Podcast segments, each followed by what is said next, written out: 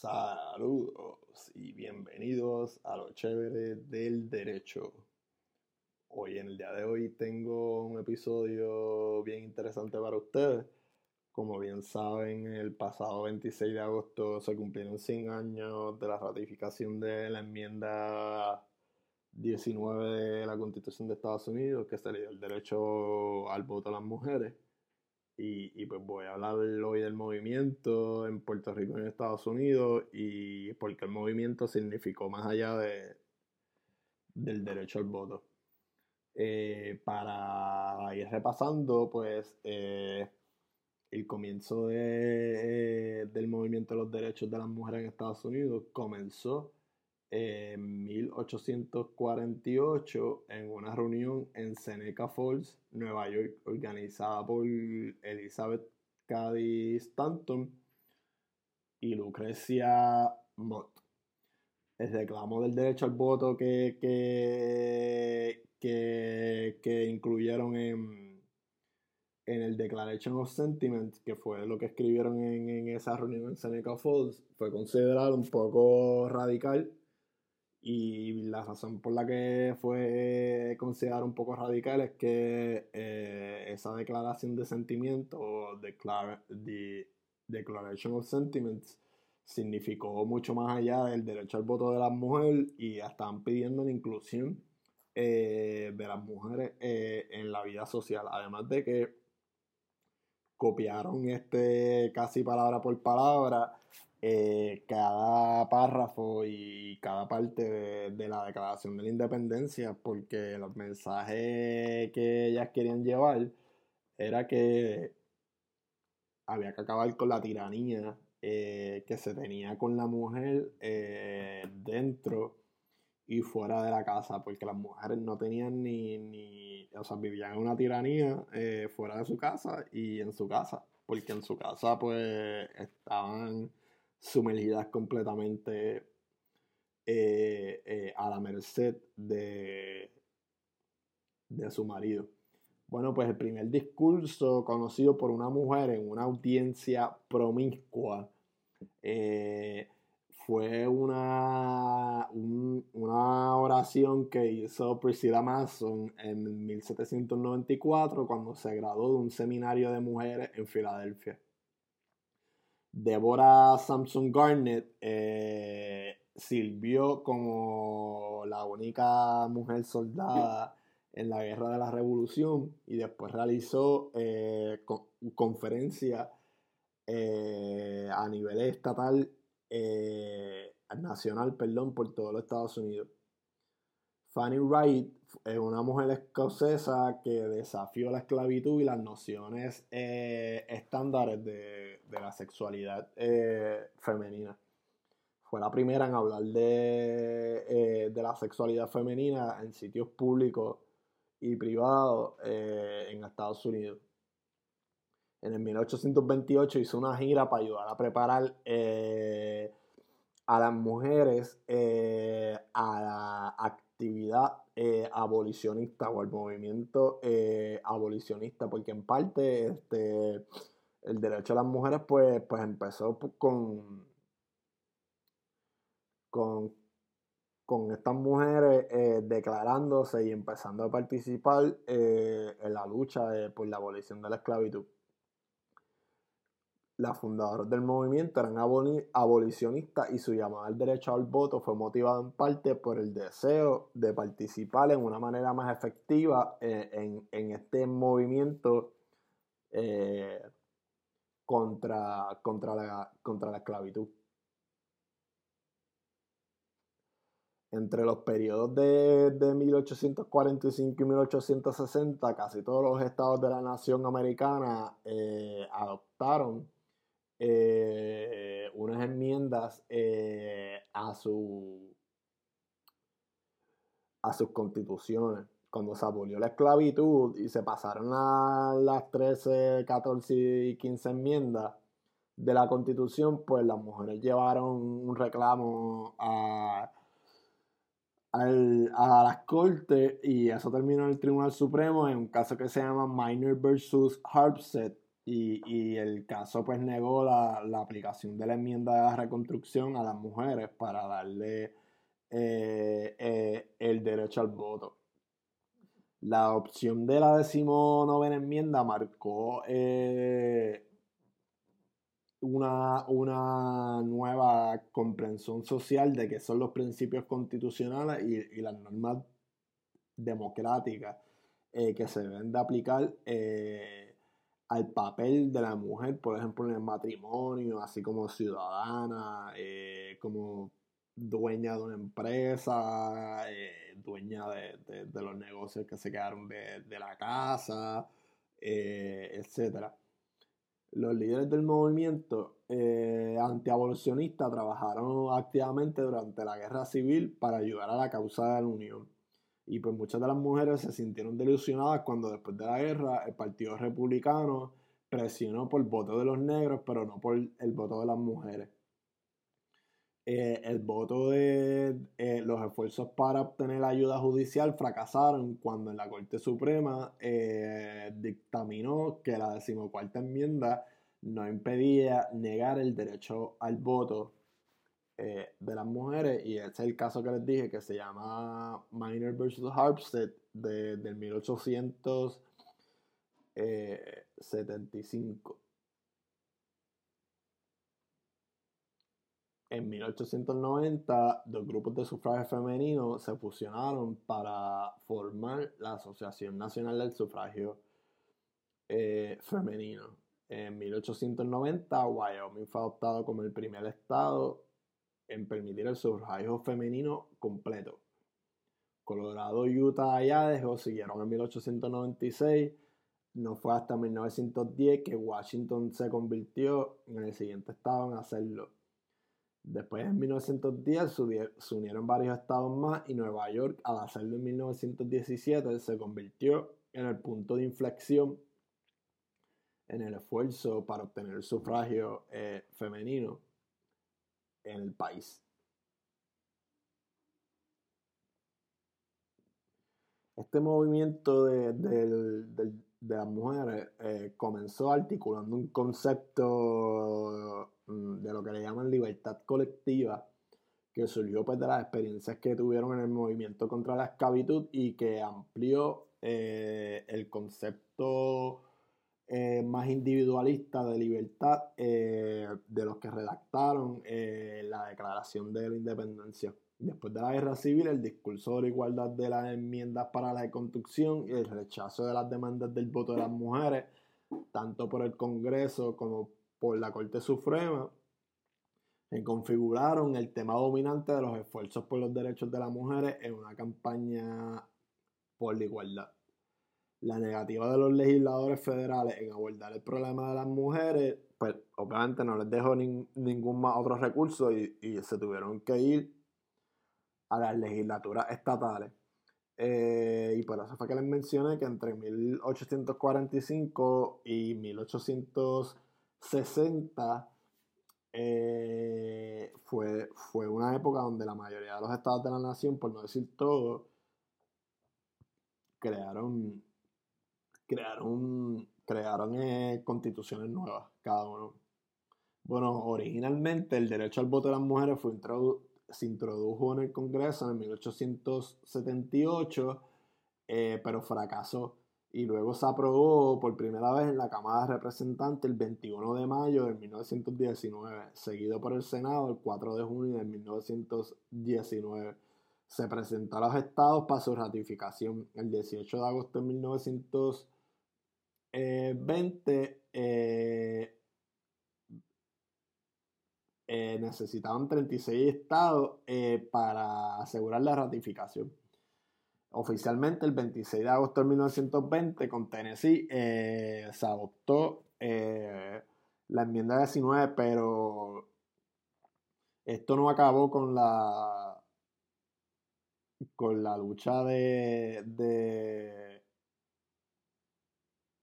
los derechos de la mujer en Puerto Rico, uno de los primeros casos de, del equal, eh, de igual protección de las leyes y el discrimen de género fue eh, Reed, versus Reed, que es un caso de Luisiana que decía que cuando una persona muriera intestada y, y, y, quedaba una mujer y un hombre, pues obligatoriamente se le daba el control eh, fiduciario de la herencia al hombre por encima de la mujer. Y pues en ese caso de Reed versus Reed, que es del 1971, en el clímax, ahí en la cúspide del problema que está ocurriendo, problema de género en Estados Unidos, que recordar ese año de 1969, eh, pues el Tribunal Supremo decidió eso.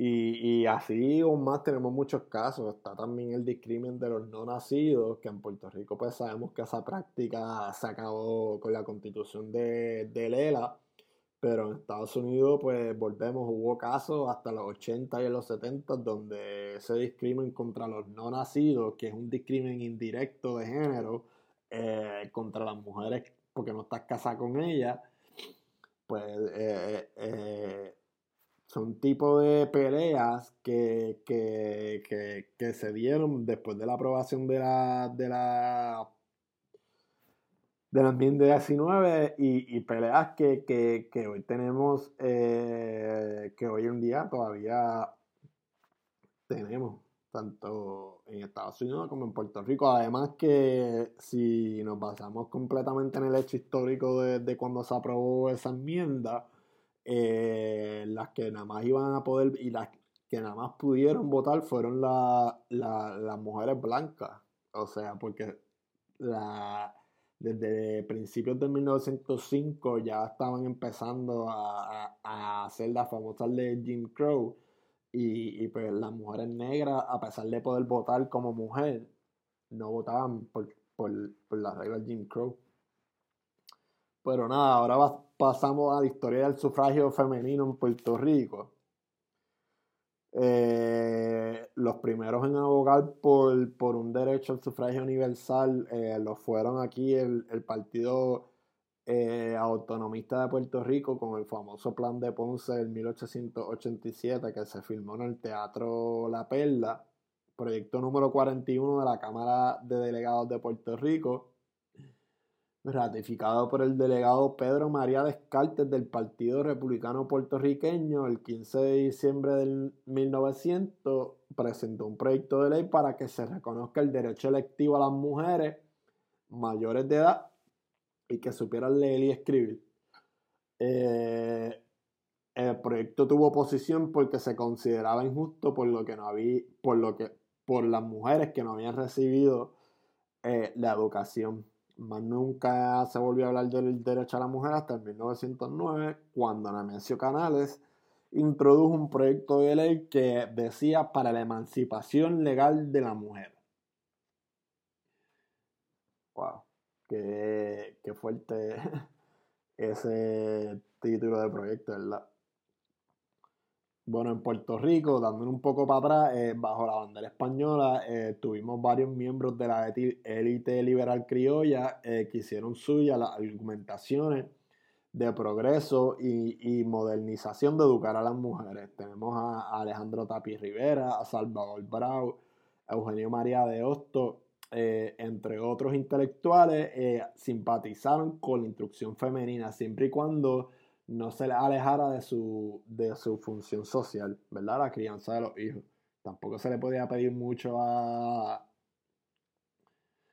a esta gente, pero, pero creían ya que a la mujer se tenía que poner un nivel, ¿verdad?, eh, igualitario con el hombre. Y a partir de 1860 se fundaron en la isla varias instituciones educativas para las mujeres. El Colegio de Asilo San Ildefonso, el Colegio de Madres de Sagrado Corazón y la Asociación de Damas para la Instrucción eh, de la Mujer. Hubo mujeres letradas que tomaron la iniciativa e, e incidieron en la esfera pública eh, a través de la pluma. Una de ellas fue Ana Roque de Duprey, maestra y escritora original del pueblo de Aguadilla. Fundó en 1894 el periódico eh, de corte feminista La Mujer Eh, le siguieron otras publicaciones que abogaron por el reconocimiento del derecho a la mujer y que tuvieron como gran punto de partida el sufragio eh, femenino. El cambio de soberanía de la española a la estadounidense eh, no representó ningún cambio inmediato para el sufragio femenino. Por otro lado, las mujeres obreras, inspiradas en las doctrinas anarquistas, sindicalistas y marxistas de la época, comenzaron a madurar fuertes convicciones feministas que la llevaron a exigir el derecho al voto. Su conciencia de lucha nació en las injusticias e historias comunes compartidas mientras se depilaban el tabaco o unas lecturas a en el taller las mujeres de clase media y altas, burguesas intelectuales y, profesionales luchaban también por el sufragio femenino desde una perspectiva más conservadora y tradicional. Estas comenzaron a cuestionar su posición subordinada en la sociedad patriarcal. Tenemos líderes como Juana Colón, Ramona Delgado Otero y la famosa Luisa Capetillo que tuvieron unos roles importantes dentro del movimiento obrero. Colón, Delgado y Capetillo exigieron entre los derechos de los trabajadores y trabajadoras el pleno reconocimiento político-social de las mujeres. Ramona Delgado Otero escribió el 7 de septiembre de 1901 en el periódico El Pan del Pobre. Esta frase me encanta mucho. Si ocupo, como seguiré ocupando las columnas del valiente periódico que defienden nuestros ideales, es solo con el fin de que sepan los habitantes de nuestro terruño que las que vestimos faldas ya hemos aprendido a conocer los sagrados derechos del obrero y que no porque seamos mujeres y hemos de entrar en la lida hermosa de la idea. Líderes obreros reconocieron el reclamo y pese a la posición eh, fueron incluidas en el programa político de la Federación Libre de Trabajadores y del Partido Socialista, que ambos eran liderados bajo el querido hermano, un saludito allá en Oriente Eterno, Santiago Iglesias Pantín. Mujeres de clase alta y media, educadas y recién eh, entrenadas en los nuevos espacios de trabajo, fueron desarrollando una conciencia colectiva de luchas que, que, desembocó en publicaciones y en organizaciones eh, feministas. Tenemos la pluma de la mujer, la mujer del siglo XX y nosotras, eh, entre las líderes feministas que ya mencioné estuvo Ana Roque de Duprey, Isabel Andreu, Mercedes Solá y María Luisa eh, de Angelis. También hubo organizaciones como la Liga eh, Feminea y la Asociación Feminista Popular, que fueron claves de la lucha del sufragio. La, la Liga Feminea compuesta por mujeres de la clase alta, fue la primera organización sufragista fundada en Puerto Rico. Dicha organización defendió el derecho al voto femenino desde las disposiciones de la ley Jones, eh, pero solo si las mujeres eran alfabetizadas. Al incluir entre sus recamos la participación de las mujeres en puestos políticos, la liga cambia su nombre en 1921 a la Liga Social Sufragista la Asociación Feminista Popular de Mujeres Obreras de Puerto Rico, que nace en 1920 dentro del movimiento obrero, y defendieron el sufragio universal. Eh, la mayoría de su membresía perteneció a las industrias del tabaco y eran analfabetas. Los mitines, las marchas y las peticiones enviadas a la legislatura se mantuvieron constantes ante la dura oposición durante la década de los 1920 las sufragistas consiguieron que se erradicaran proyectos de voto femenino en 1919, 21, 23 y 27, todos en vano. De forma parcial, en 1929 se reconoció el derecho al voto solamente a las mujeres alfabetizadas. En los comicios del 1932 estrenaron el voto miles de mujeres instruidas. Resultaron electas para la legislatura Isabel Andreu y María Luis Arcelay. Finalmente, en 1935 fue otorgado el derecho al sufragio universal, eh, sin ningún tipo de requisito, propiedad, eh, a saber leer, escribir, etc. El derecho al voto reconoció desde la igualdad del Estado la participación activa y plena de las mujeres en la esfera política. esto, claro está, como pasó en Estados Unidos, no representó eh, que se desarmara el sistema eh, que se tiene de que se tiene, verdad, todavía de, opresión patriarcal. Eh, tenemos que darle la gracia a, mujeres valientes como Ramona Delgado Dotero, Juana Colón, Luisa Capetillo, Ana Roque Ducrey, María Luisa Arcelay, Trinidad Padilla de San, entre muchas otras mujeres puertorriqueñas que lucharon por el pleno desarrollo de las mujeres y por el derecho al voto.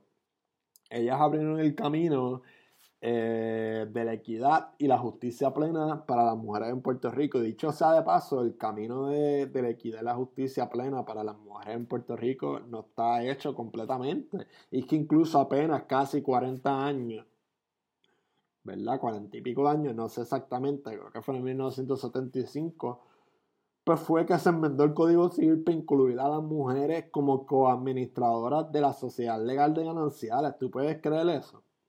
Y, pues todavía en los códigos de Puerto Rico, especialmente en el Código Penal o en la ley de adopción, tú puedes ver unas, unos tratos eh, diferentes que se le dan eh, al hombre y a la mujer, un discrimen de género inadecuado por el simple hecho de que parten de, esas visiones de antaño donde pues se podían tener este tipo de, de discrimen. No, el hombre es igual a la mujer. La primera mujer electa a la Cámara de Representantes fue María Luisa Alcelay y la primera mujer electa al Senado fue María Martínez de Pérez Almiroti. Y nada, eh, eh, que con eso acabamos el, episodio de hoy. Quería darles un panorama de, la historia del derecho al voto eh, de las mujeres en Puerto Rico y en Estados Unidos la lucha todavía definitivamente no, no, no se ha acabado, eh, se, ha, eh, ha, evolucionado a, otras dimensiones como, como la, equidad de género, que, que verdad que yo creo en que se incluyan en, los currículos escolares eh, la, equidad de género el mansplaining, que es una manera moderna de, incluso, o sea, podemos ver cómo al sol de hoy eh, hombres de mi edad o, cerca de mi edad o, de mi misma generación eh, se, sienten este, intimidados, se sienten eh, intimidados en la palabra, se sienten intimidados cuando se encuentran con una mujer inteligente de frente. Y pues yo quiero eh, hacerles un reality check.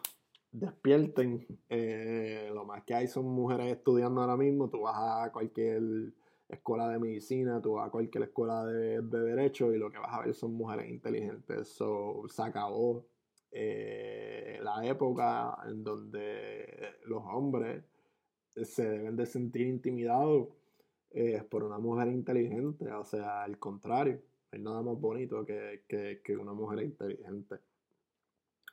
Y pues nada, eh, quería, ¿verdad?, hacer este episodio ya que hace dos días, el, miércoles, se cumplieron 100 años del derecho al voto. Eh, me conozco bastante la historia de, de la lucha del derecho al voto en Estados Unidos y en Puerto Rico y pues quería hacer este breve episodio de no menos de 30 minutos eh, sobre tan importante derecho de las mujeres y, cómo llegó a, a, luchas posteriores. Y, nada, no, hay nada más grande que, que, la igualdad eh, de condiciones entre eh, el hombre y, la mujer. hay unos ¿verdad? datos muy interesantes Incluso eh, eh, Alejandro Tapi Rivera tiene un ensayo que se llama Al bello, al, bello sexo femenino y él compara a la mujer en los tiempos de, de Grecia y de Roma, donde eran diosas. Y, es un buen ejemplo porque en los tiempos de Esparta, pues los hombres iban a pelear, la mujer se quedaba como jefa de la casa, jefa del, Estado. Eh, y eh, como les mencioné ahorita, Tapia fue uno de los precursores desde la élite criolla del movimiento pro de la mujer. Él tiene, él eh, hizo una revista que se llamaba la Azucena, de revista dedicada al bello sexo femenino. Otro de los precursores de, la modernización de la mujer lo fue Manuel Fernández Junco, que ayudó a escribir ahí también en esa revista de, Alejandro Tapia. Y, es pues bueno estudiar todas estas cosas. Así que nada, para más referencia me, pueden dejar saber a las órdenes y, y nada, que vivan las mujeres hoy mañana y siempre. Live long and prosper.